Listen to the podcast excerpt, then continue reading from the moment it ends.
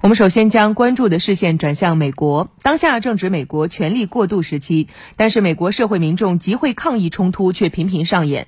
当地时间十二号，来自全美各地大约有两千名特朗普的支持者聚集到首都华盛顿国家广场附近，高喊“停止偷窃”等口号，支持特朗普关于大选存在舞弊的指控，拒绝承认特朗普已经败选的结果。嗯。